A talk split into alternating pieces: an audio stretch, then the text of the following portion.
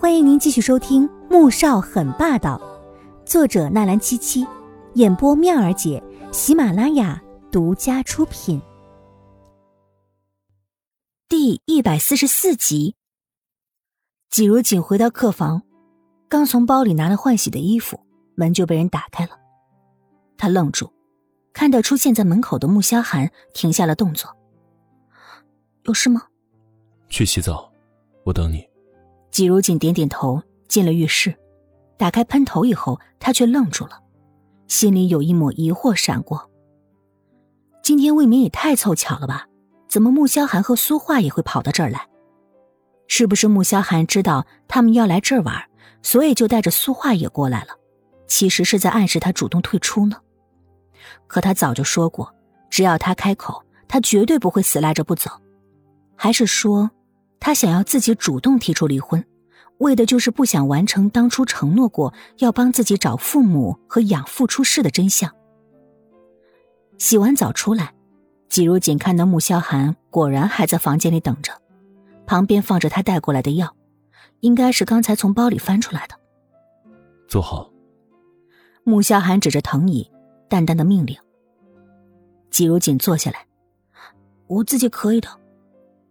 但男人已经拿起了棉签，蘸了点消毒水，另一只手抓住他的脚，放在膝盖上。季如锦没再抗拒，而是寻思着要怎么开口。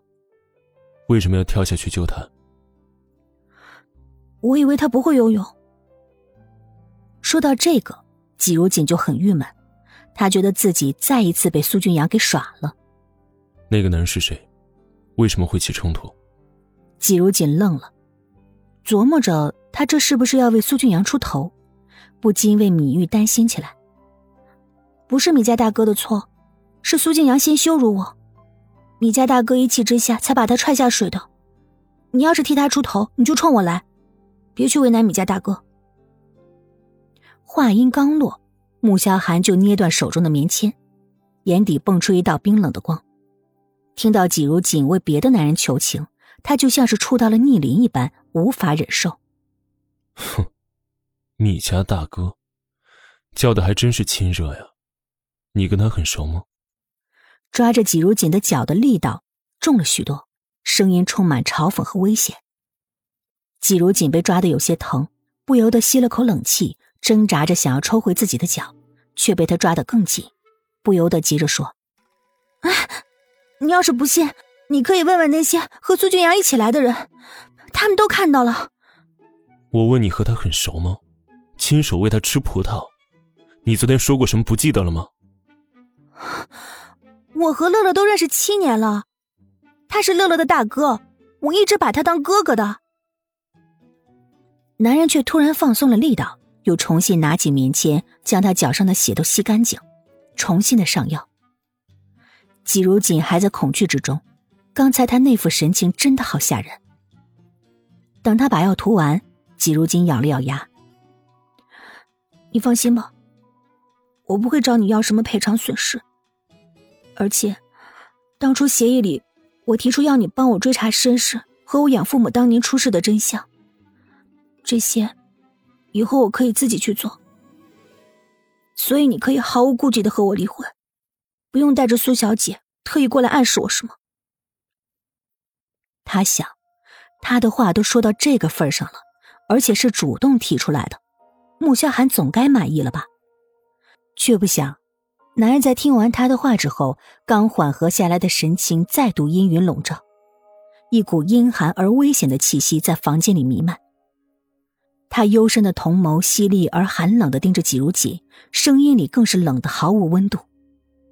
你觉得，我是因为这些事情，才不愿意离婚的？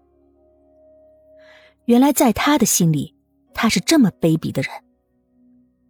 季如锦愣了，吓得不敢再说一个字来。季如锦，你以为自己有资格跟我谈离婚吗？穆萧寒的声音染了浓浓的怒意。季如锦张了张嘴，想解释什么，却不知道要怎么解释，他难受的要命。直到男人脸色阴沉的离开，他仍然呆坐在椅子上，懊恼又不知所措。中午，他借口不舒服，没有去吃饭。一个人坐在房间里面画稿，可是脑子里却是乱糟糟的，什么都画不出来。到了晚上，米乐乐和莫恩恩跑了过来，拉着他一块去烧烤。他不想扫兴，便随着他们去了。